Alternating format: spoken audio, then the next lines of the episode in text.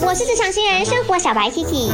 今天是 Kiki 重播 day，Kiki 重播 day，每个星期一至五记得收听还有留言哦。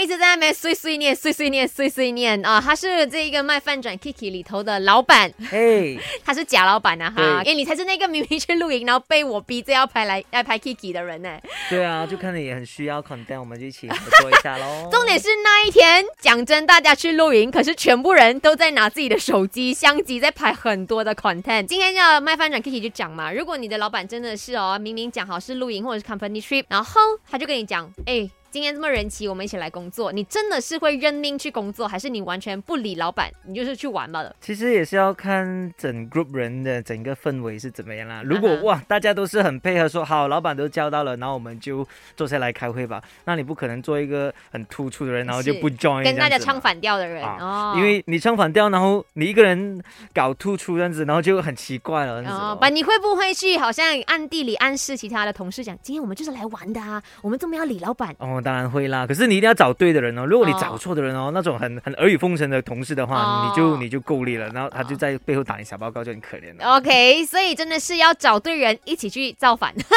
你可以找阿 K，因为阿 K 永远都是玩比较重要的。嗯，啊，呀可是老板出粮的哦。